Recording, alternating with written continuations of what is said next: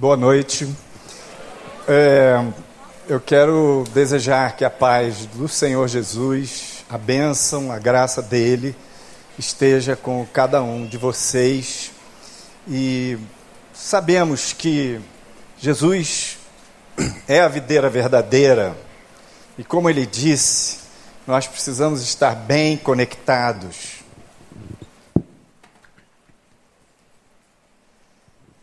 bem conectados nele, e sem ele, nada podemos fazer.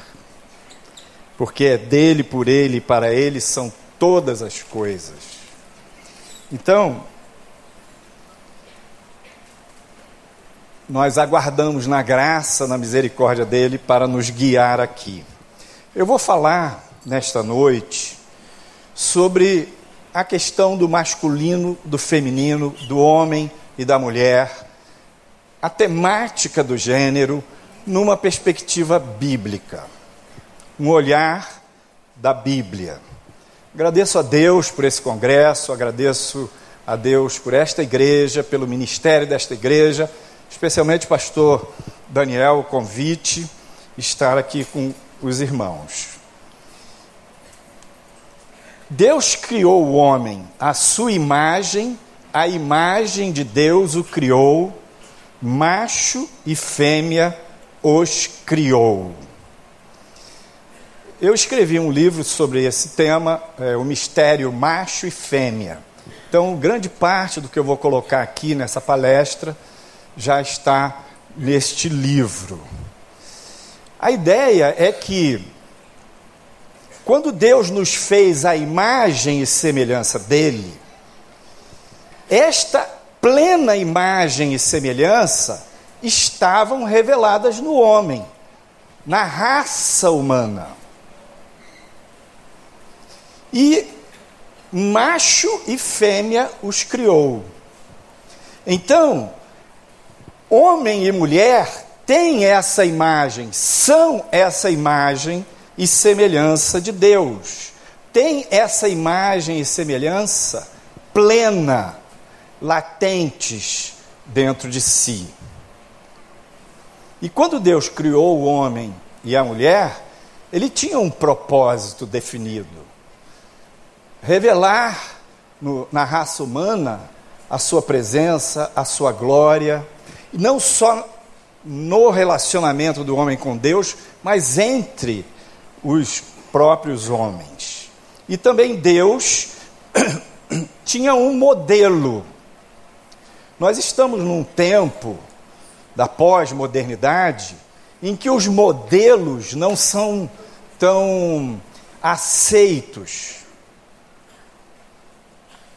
Digamos que a ideia de modelo para comportamento, para conduta, para relacionamentos, passou. Era alguma coisa muito usada na modernidade. Na pós-modernidade é a diversidade, é a alteração na escala de valores, relativização de tudo. Então, modelo não é uma coisa que se explora muito, que se utiliza muito pedagogicamente, etc. Mas a Bíblia fala de modelos. Quando Deus criou o homem, ele tinha uma intenção específica. Então nós precisamos acreditar nisso. Nós cristãos temos na Bíblia a palavra de Deus. E ela, como palavra de Deus, pode a gente pode relativizar uma coisa ou outra a nível de usos e costumes, mas verdade é verdade, mentira é mentira. Então, o que é que Deus pensou para o homem e o que é que Deus pensou para a mulher quando os criou? Que modelo é esse? Aqui a gente está usando o homem e a mulher como uma representação gráfica. O homem é o quadrado, o M é de macho ou masculino, o F de fêmea ou feminino, a mulher o redondo, o F de feminino e o M de masculino. Então, esse M grande no homem, no macho, com o F pequeno, quer dizer que quando Deus criou o homem, ele deu uma ênfase maior, essa plena imagem e semelhança estava nesse homem, mas ele deu uma ênfase maior para algumas características é, masculinas. E na mulher, algumas características femininas. Também essa imagem fala ainda um pouco de um homem incompleto. Embora o homem foi, foi criado perfeito, sem pecado, ele ainda não era pleno no sentido da maturidade. Havia ainda uma incompletude. Agora nós vamos fazer um exercício que não é fácil, esse exercício, por quê? É tentar refletir quem era este homem, esta mulher, antes da queda. Por que, que não é fácil? Porque nós nos conhecemos, conhecemos nossos semelhantes numa perspectiva da queda, depois da queda. Mas quem era Adão? Quem era Eva quando Deus os criou antes do pecado? O exercício é a gente pensar nessas características, quais as características principais do masculino quais as características principais do feminino. Sempre lembrando que no homem ele tem aquelas sete características principais que eu vou descrever, mas ele também tem as sete femininas, que a plena imagem e semelhança está no homem, no macho. A mulher tem as sete características principais do feminino, mas ela também tem aquelas do masculino. Vamos ver, no homem, a primeira característica é a objetividade. Psicologicamente, o foco dos homens, do macho, está fora dele. Se a nossa mente tivesse um olho, esse olho estaria sempre olhando para fora, nos homens. Então o homem tem um foco objetivo tem sempre um olhar para fora. A segunda característica é a racionalidade. O homem sempre funciona mais na razão, no, na, na lógica, muito mais no pensamento. A terceira característica masculina é as motivações do homem são motivações objetivas. Como assim, pastor?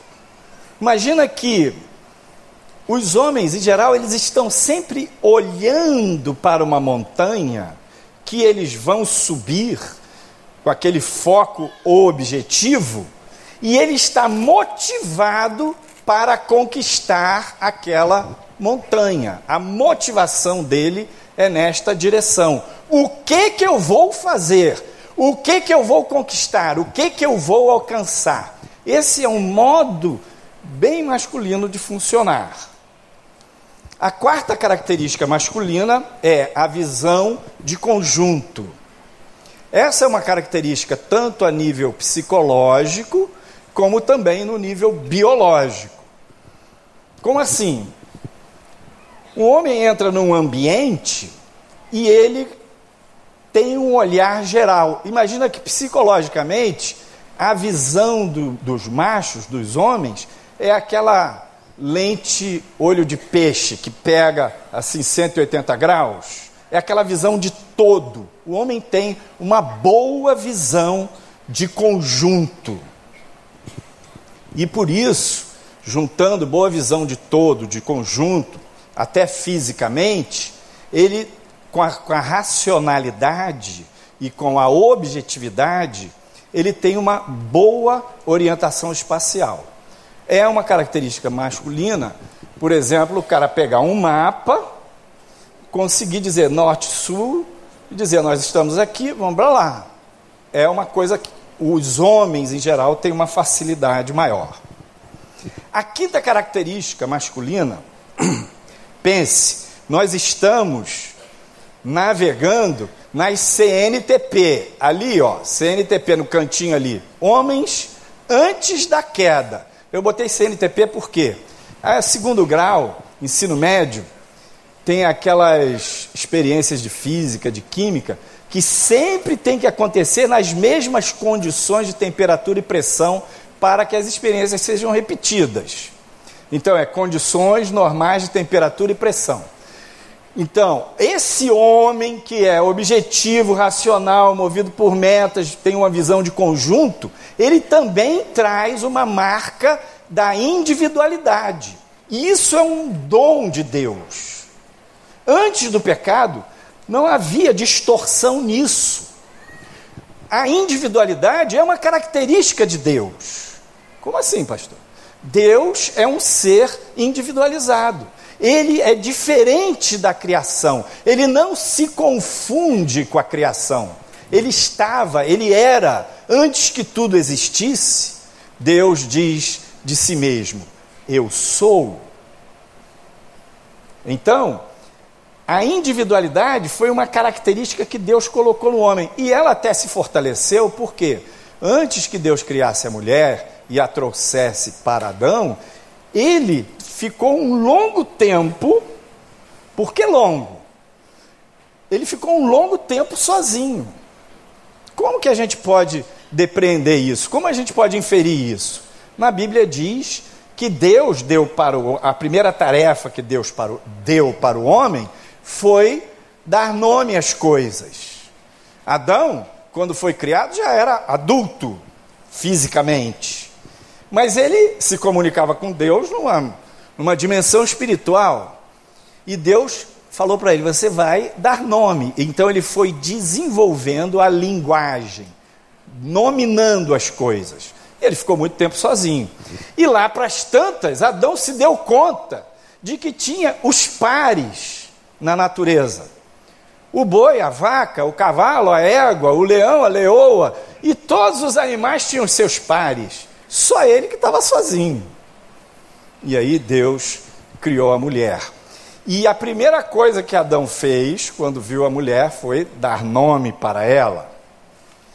Então, o homem ele tem uma capacidade de, de, viver a individualidade que é um dom dado por Deus. Isso a gente chama de solitude. É a capacidade de estar de bem e sozinho. A sexta característica masculina é a decisão pensa que ele está com foco objetivo, é, racional, movido por metas externas, com a visão de conjunto, e ele decide, toma decisões. E a sétima característica é a ousadia, intrepidez.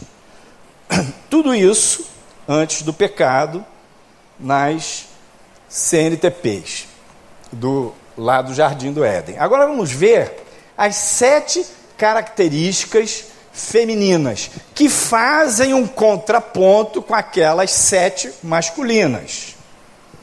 Se o foco do homem é objetivo, fora dele, o foco da mulher é subjetivo.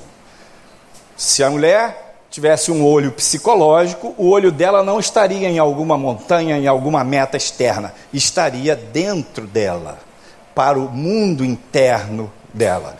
Nem por isso as mulheres são egoístas, porque elas estão ligadas nas subjetividades. Como assim? Ela está olhando para o universo interno dela, do marido, do filho, de quem está à sua volta. Elas estão preocupadas com isso, focadas nisso, nas subjetividades. Faz um contraponto com a objetividade masculina. Se o homem tem uma racionalidade, funciona mais no pensamento e na lógica, a mulher tem uma riqueza maior nas emoções, a afetividade, a maternidade. A mulher, ela promove a liga afetiva na família. Terceiro, as motivações masculinas são sempre objetivas as motivações femininas são sempre subjetivas. Então, o homem pensa: o que, que eu vou fazer? Que montanha eu vou subir? E ele diz: Vamos, mulher, subir aquela montanha. A mulher diz: É, vamos subir aquela montanha? E enquanto a gente sobe, Como é que vai ser a gente e as crianças? Tem que levar um lanchinho? O como fazer é um pensamento feminino. Muitas vezes o homem vai, atropela, não calcula direito as coisas, não dá certo, por quê? Ele só pensa em o que fazer, não no como fazer. Se o homem tem uma visão boa de conjunto, a mulher tem uma visão muito aguda dos detalhes. Então, ela tem uma percepção dos detalhes. Não tem uma visão de conjunto igual a do homem, mas ela percebe detalhes que o homem não consegue ver. O marido pergunta para a esposa: onde é que está tal coisa? Ah, está lá naquela estante. Aí ele chega lá, fica procurando, procurando, procurando, ele não acha. E ela chega lá e acha. Como? É porque ela percebe os detalhes. Você pergunta para uma mulher assim: onde é que é tal coisa? Tal lugar? Ela diz: ah, você vai por essa rua aqui, tem uma lojinha com um negócio amarelinho, aí você entra na primeira rua. Pergunta para o homem, ele diz: não, você vai por essa aqui, na terceira rua direita você entra. Ela guardou a lojinha com o negócio amarelinho. Visão de detalhes. É aquela mãe que percebe que o filho vai ficar doente, antes leva no pediatra, o pediatra diz: mãe, leva para casa, está preocupado demais. No dia seguinte o guri cai doente. Como? Percepção dos detalhes. Se o homem traz a mensagem da individualidade, ela traz a mensagem da conexão, da conectividade. Então, ela é subjetiva, rica nas emoções, motivada por é, motivações subjetivas. Então, a mulher, com essa riqueza dos afetos e da conexão, ela cria o ambiente do vínculo familiar. O homem tem, digamos, o um martelinho da decisão e ela, por todo esse conjunto de talentos, tem uma intuição. Deus deu um radar para a mulher. Outro dia eu ouvi uma coisa muito engraçada, essas coisas do zap. Era uma coisa falando Dia das Mães, e aí os caras levantaram lá na Espanha com as crianças. É, como é que era a mãe? As definições muito engraçadas, muito interessantes, muito pertinentes. Aí perguntaram para um guri assim: Ah, e se tivesse que tirar da sua mãe alguma coisa, o que, que você pediria para tirar? Ele fala: aquele olho que ela tem atrás da cabeça. tipo assim, o guri está fazendo alguma, a mãe nem virou, ela já sabe, fulaneio. Ele fala, como é que ela viu? Impressionante. A mãe diz, meu filho, olha, não, não. O guri, não. Chega lá, né? o povo diz aí, praga de mãe pega, né? É um negócio sério. O que, que é isso? Deus deu à mulher um radar. E a sétima característica faz um contraponto também com a sétima característica masculina. O homem tem uma intrepidez, uma ousadia, ele vai para fazer, para acontecer. E ela tem, por todas essas coisas, uma melhor avaliação risco-perigo. Por isso que o seguro de automóvel das mulheres é mais barato.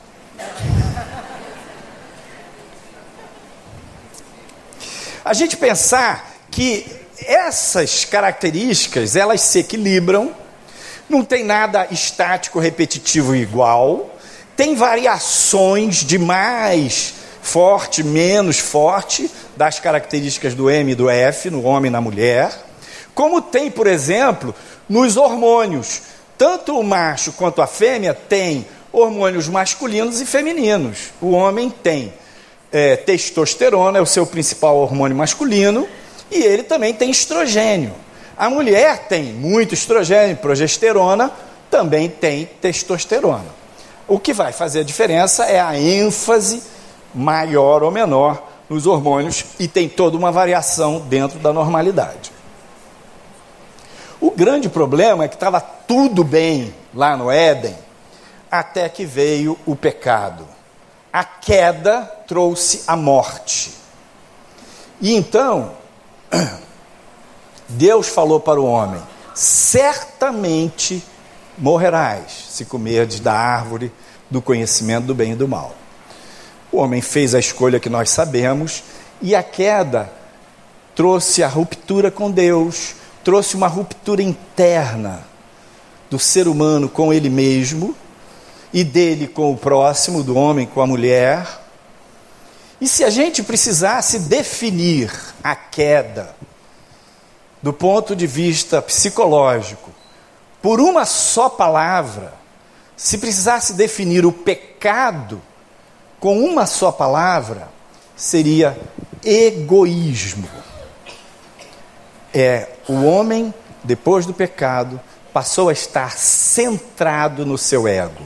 Antes ele vivia de Deus, por Deus, para Deus. A partir do pecado, ele passou a viver de si, por si e para si. Nós vamos ver que com essas sete características principais masculinas e aquelas sete femininas, o egoísmo no macho e na fêmea vai se manifestar de uma forma bem distinta.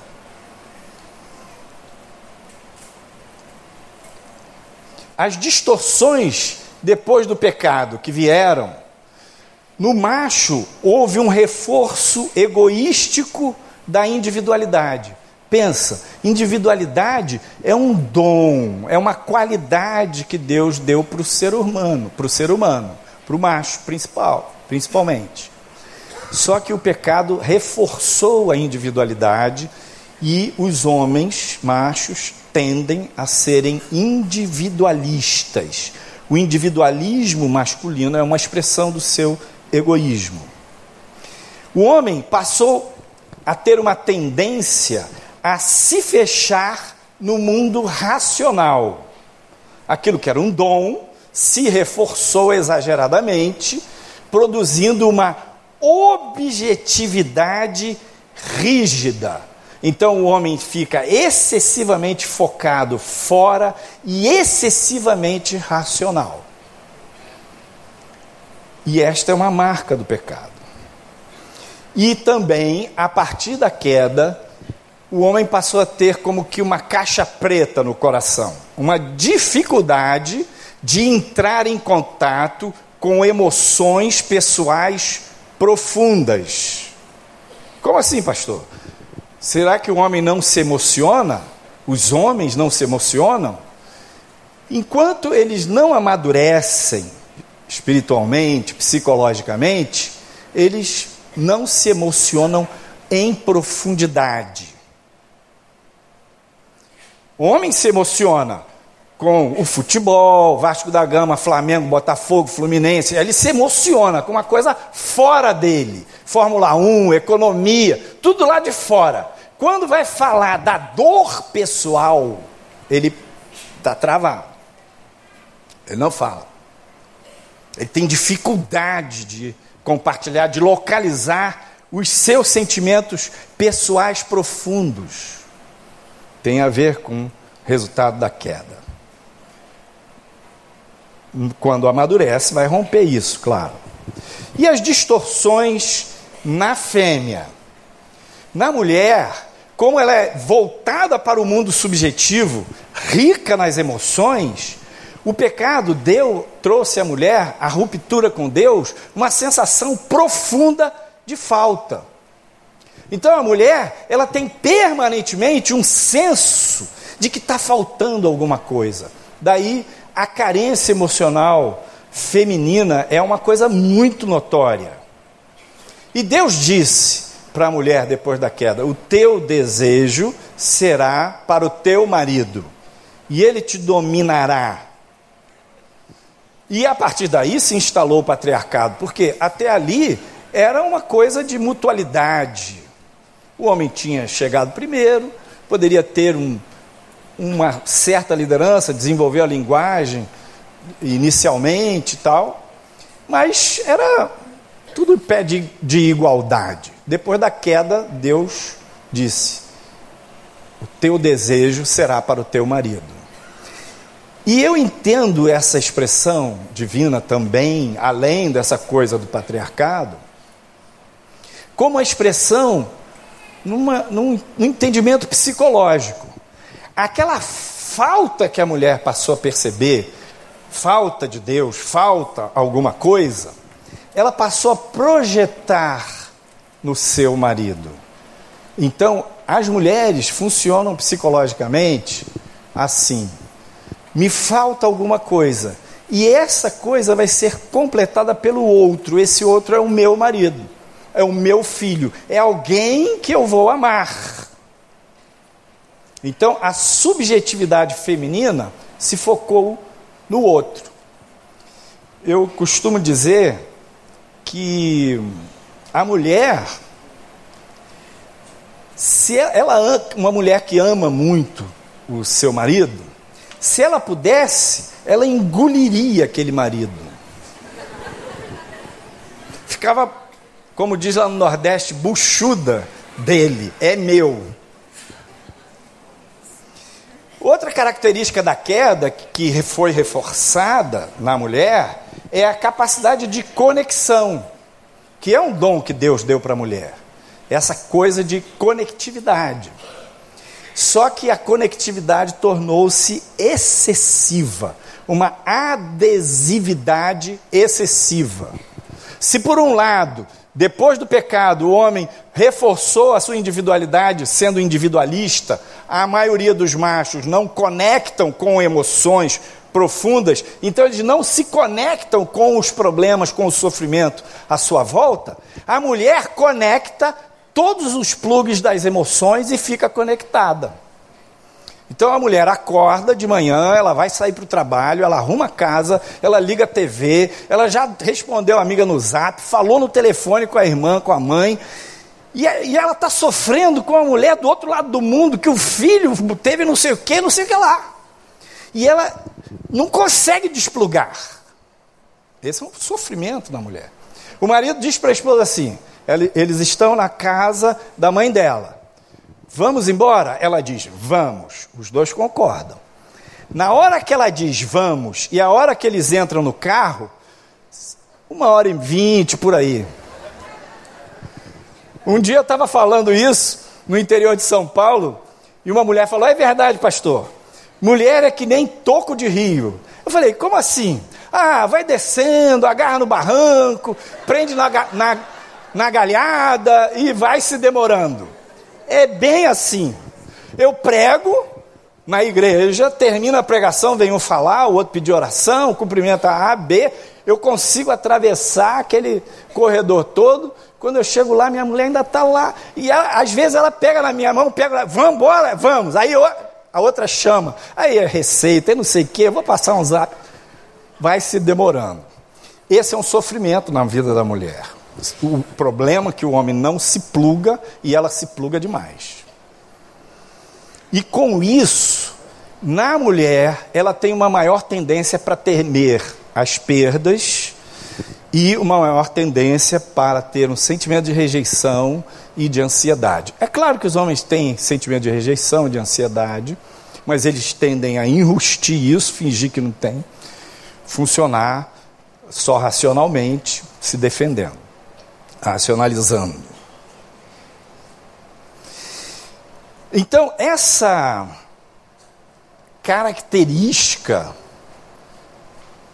aqui, essas características, essas distorções no macho na fêmea, precipitaram num padrão de redundância, de repetição, que no fundo, enquanto a gente não amadurece, a gente fica prisioneiro psicologicamente, os machos, eles pautam pela omissão, passividade, procrastinação.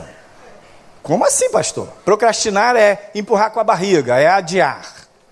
O senhor está dizendo que os homens são omissos, passivos e procrastinadores? Estou. Ué, mas eu sou um mestre de obras, eu sou um engenheiro, eu sou um CEO, eu boto, tem 200 empregados sob meu controle, beleza. Como é que é lá na sua casa? Porque a omissão aparece no relacionamento. É aí que está o termômetro de maturidade real. O cara pode mandar em 500 pessoas e ser altamente produtivo. Mas ele está funcionando aqui, racional, objetivamente. Quando entra no, na dinâmica relacional, é que aparece essa omissão, passividade, procrastinação. O filho pergunta para o pai: Pai, posso fazer isso? Pergunta a sua mãe. Ah, pai, não sei o quê vou pensar. Tudo vai adiando. A mulher fala, marido, ah, troca aquela lâmpada, ah, vou trocar, e vou trocar, vou trocar, vou trocar. Procrastinação. São marcas do pecado, marcas da queda. Na mulher, essas marcas trouxe o quê? A sensação de carência faz com que a mulher com medo de perder o objeto amado, o marido, o filho, que ela desenvolveu aquela conectividade dela, que se tornou excessiva, a trama dos detalhes da riqueza emocional, com que ela tenha um sentimento de posse. Posse do marido, posse do filho, posse do objeto amado. E ela, com medo de perder ainda esse que é propriedade dela, ela desenvolve o controle da relação. Então, ela vai intuitivamente, ela é muito rápida na percepção. Os homens acham que mandam para caramba, mas não é bem assim. E ela vai fazer uma, uma coisa de controlar a relação. E nos relacionamentos, quem tem a posse e o controle, na verdade, tem o poder. Um terapeuta de família na Europa, nos anos final dos anos 90, perguntou numa terapia de família a uma menina de 11 anos, 10 anos: Lá na sua casa quem manda? A garota disse: É, meu pai. O terapeuta é? Em que que ele manda? Ela falou: É, meu pai. É, ele decide aonde a gente vai se tiver uma guerra nuclear. Ah, sim. E a sua mãe manda em quê? Ela disse: Ah, minha mãe decide o que a gente compra no mercado, onde a gente estuda, onde a gente passa as férias. Quer dizer, o pai manda na estratosfera. Se tiver guerra nuclear, o cara pita. Mas o feijão com arroz é com ela. Onde está o poder? Com ela. Então nós vamos ver que essas três cristalizações masculinas, elas são a expressão daquela marca do pecado que eu falei, o egoísmo. O homem se omite, é passivo, procrastina por egoísmo, se acomoda. E o egoísmo feminino? O egoísmo masculino, por causa desse reforço da individualidade, é uma casca grossa, muito mais aparente, muito mais assim, rombuda. O egoísmo feminino está misturado com o amor. Então a mulher ama, a mulher está disposta a sofrer pela família, a batalhar pela família. Então, o egoísmo dela está ligado à posse, o controle e o poder. E ela pensa que tudo é amor. Eu tratei uma mulher que ficou deprimida e ela morava aqui no Rio, foi para o interior. E o jovem casal foi morar num sobrado que era propriedade dos pais dele. Ele foi trabalhar com o pai, numa empresa familiar. E ele ia trabalhar, a mãe dele, dona da casa toda, digamos assim, subia, ia lá para a casa da nora, conversar e mexia nas panelas da nora para ver se ela estava cozinhando direitinho para o filho dela. E tudo. E eu falei para o marido, cara, você tem que falar com a sua mãe, não é a sua esposa que deve falar. Falou, não, mas isso é problema delas. Eu falei, não, não é problema delas. Então, aquela sogra pensava que estava fazendo aquilo tudo por amor. Na verdade, posse, controle e poder. O egoísmo estava embutido no amor. O fato é, a ideia de que há um mistério é que, no fundo, o macho não conhece completamente, não conhece profundamente a fêmea. E vice-versa, a fêmea também não conhece o macho. São como universos estanques depois da queda. Ambos são imagem e semelhança de Deus. E o mistério é que há em você, homem, o resto desse segredo, dessa dádiva que Deus lhe deu, que seriam aqueles talentos femininos que, por causa do pecado, ficaram escondidos. Há em você, mulher, todas aquelas outras qualidades masculinas também, que você desconhece. E os dois falam línguas diferentes, batem cabeça. Crescer significa permitir que esse outro lado seja percebido, descoberto, os maridos aprenderem com as esposas essa conexão com a emoção, as esposas aprenderem com os maridos a trazer um pouco de racionalidade para o seu funcionamento interior, um pouco de objetividade, o marido aprender com ela a conectividade. Então, em Eclesiastes 3:11 diz: Tudo fez formoso em seu tempo. Também pôs o mundo no coração do homem, sem que este possa descobrir a obra que Deus fez desde o princípio até o fim. Há segredos no nosso coração, coisas que estão escondidas. A Bíblia diz que enganoso é o coração do homem. Mas quando a gente conhece Jesus, ele é o homem pleno, o homem perfeito. Aqui eu vou mostrar agora uma representação gráfica, então do masculino e do feminino. Depois da queda tem esse essa ruptura.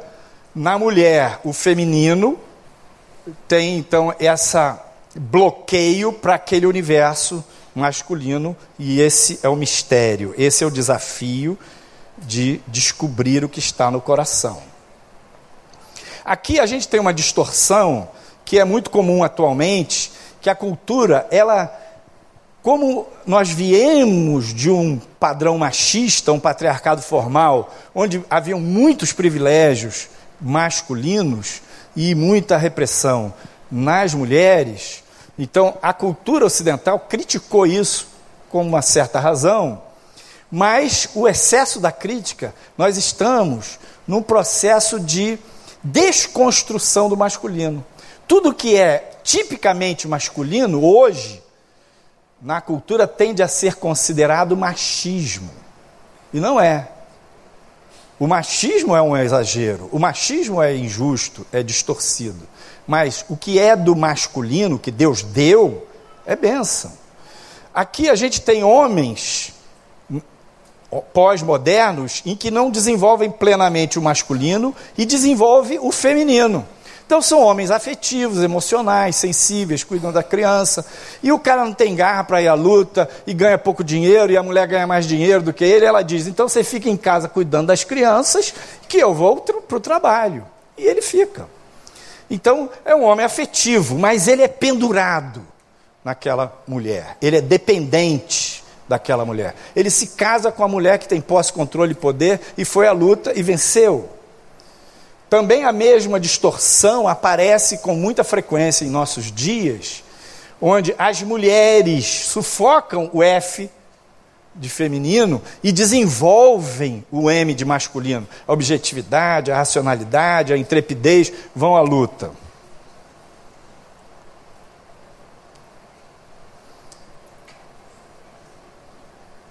Agora é uma representação gráfica do homem pleno. O M plenamente desenvolvido, o M grande, e o F plenamente desenvolvido. Esse é o modelo de Jesus. Jesus era um homem perfeito, santo, com muita autoridade, com muita ousadia intrepidez, com todas as características masculinas plenamente desenvolvidas, mas ele era altamente afetivo, carinhoso, misericordioso, aconchegante, era uma pessoa acolhedora. Então, toda a afetividade de Jesus estava desenvolvida. E aqui também uma imagem da mulher madura, que desenvolveu o F e também o M, pleno.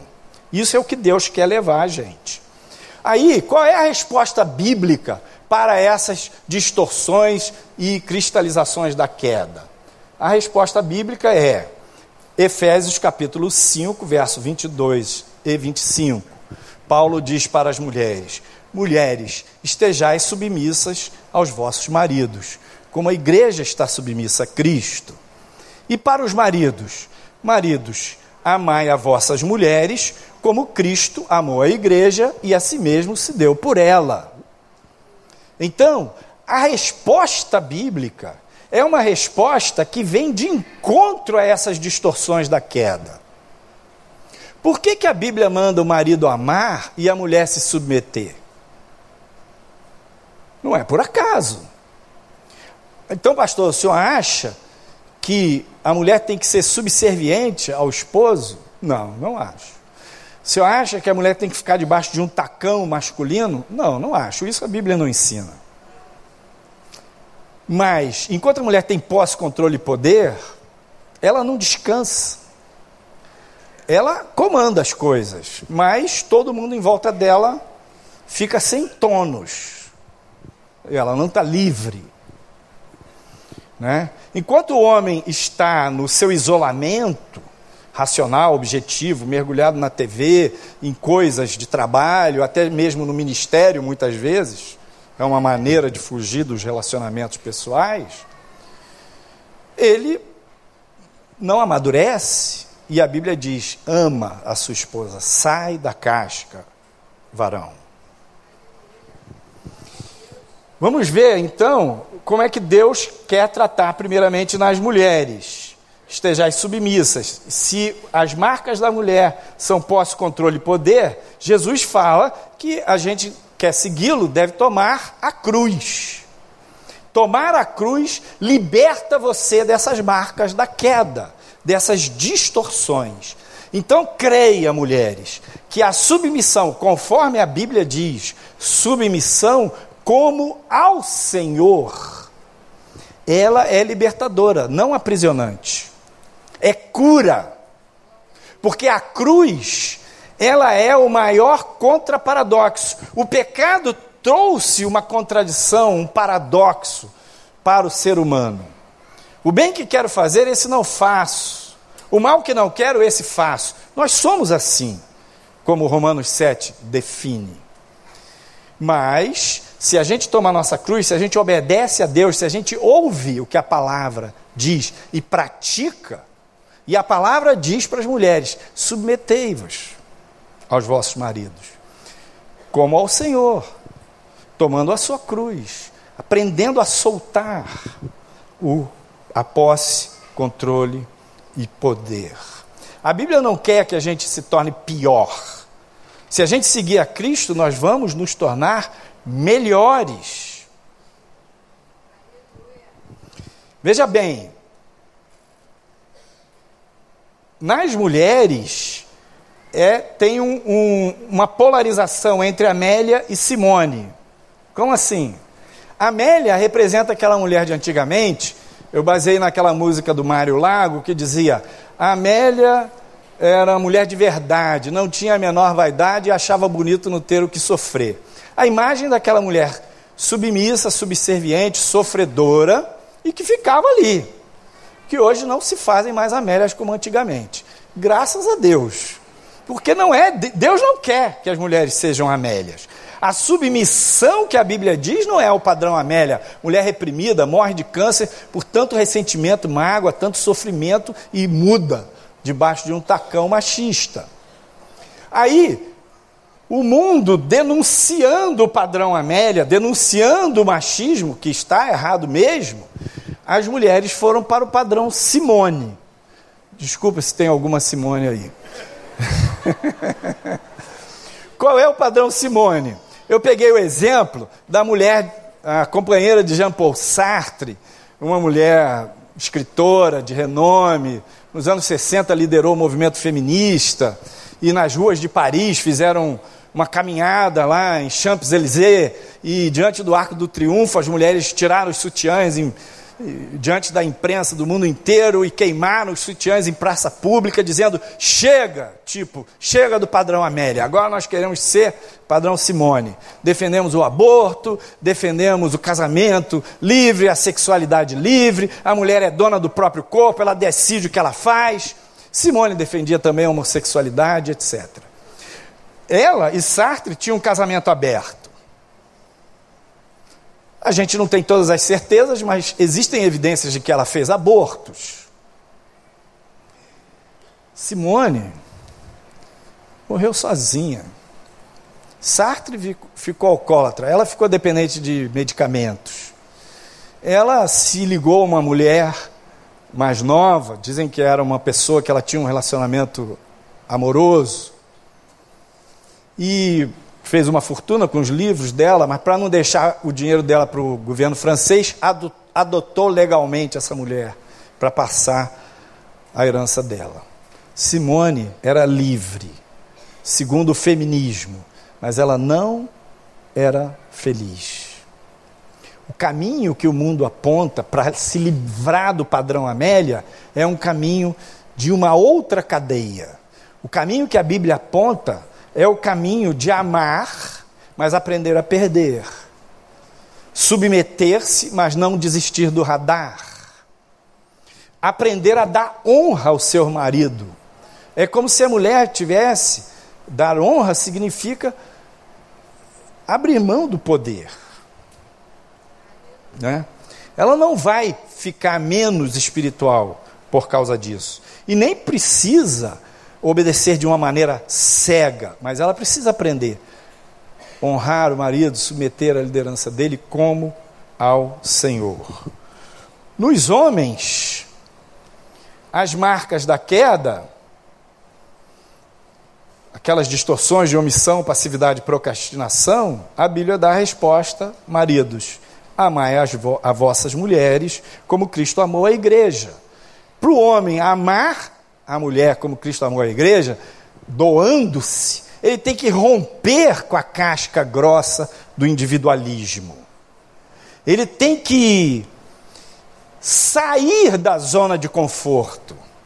Ele tem que admitir o egoísmo que está escondido muitas vezes por trás de um padrão machista, da sua zona de conforto isolada no racionalismo excessivo, na objetividade excessiva para chegar junto da esposa, para ser parceiro. Quando Deus estava tratando esse assunto comigo, eu percebi, por exemplo, a minha total indisposição de sofrer pela minha esposa, pela minha família. Uma época eu fiquei doente, tive uma fratura no punho e fiquei com muitas dificuldades, pra, até para tomar banho. Minha esposa cuidava de mim, me dava banho, tipo assim, me ajudava a me vestir. E ela foi muito dedicada, amorosa e fazia aquilo com boa vontade. Aí, um passado um tempo, ela ficou gripada e estava mal na cama. E eu me percebi irritado, com má vontade de buscar um copo d'água e um, um analgésico, um antitérmico para ela. Então eu percebi quanto esse egoísmo me dominava. Eu sabia receber, mas não sabia dar. E é por isso que a Bíblia diz: maridos, amai como Cristo amou, aprendas a doar-se. Você vê naturalmente nas mulheres uma disposição de sofrer pelo amor, mas você não vê isso naturalmente nos homens. Por isso ele paga para não se aborrecer. Né? Ele prefere pagar para não se envolver.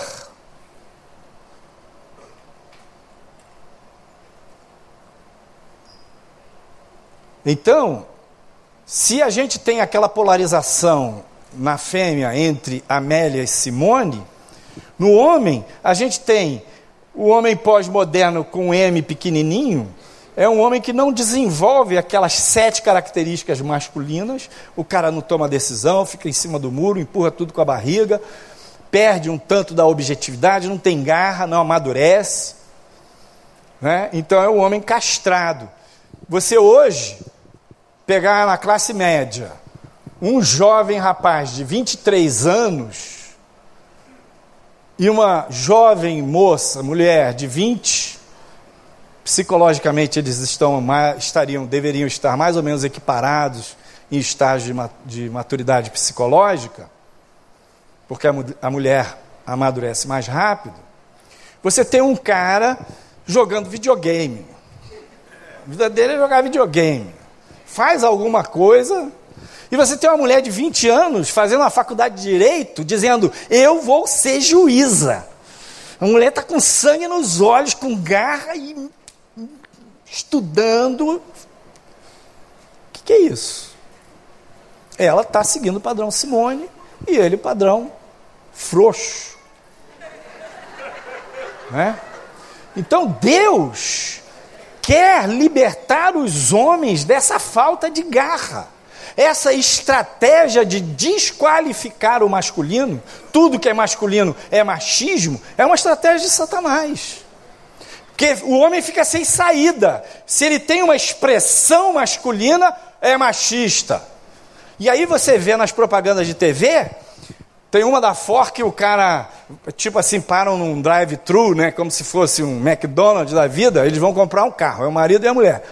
Aí a mulher diz, ah, eu quero um tal, tal, tal. Aí o marido, ah, mas tem o... Aí o cara pergunta, a mulher vai decidindo tudo, aí o marido mostra para ela, ele é nada ali dentro. O homem vira nada diante dos filhos, os filhos tiram onda, que o pai não sabe mexer na internet.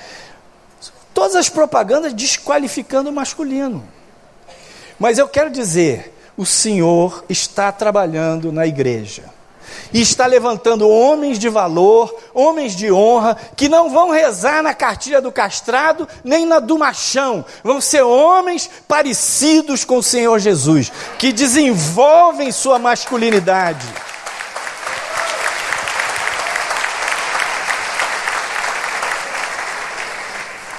E ao mesmo tempo aprendem a ser afetivos, aprendem a amar como Cristo amou.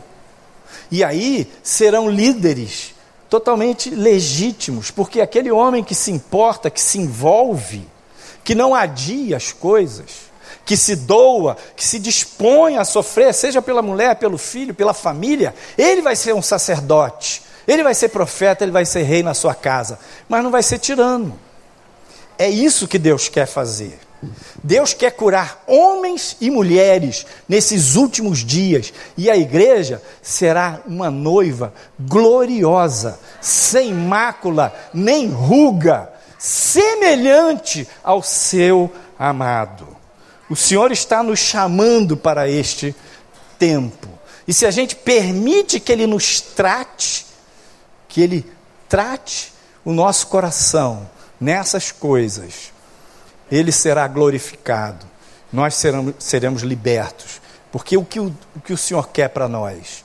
Como ele disse em Jeremias 29, para o povo que ia para o cativeiro em Babilônia: Eu bem sei os pensamentos que tenho a respeito de vós, são pensamentos de vida e de paz.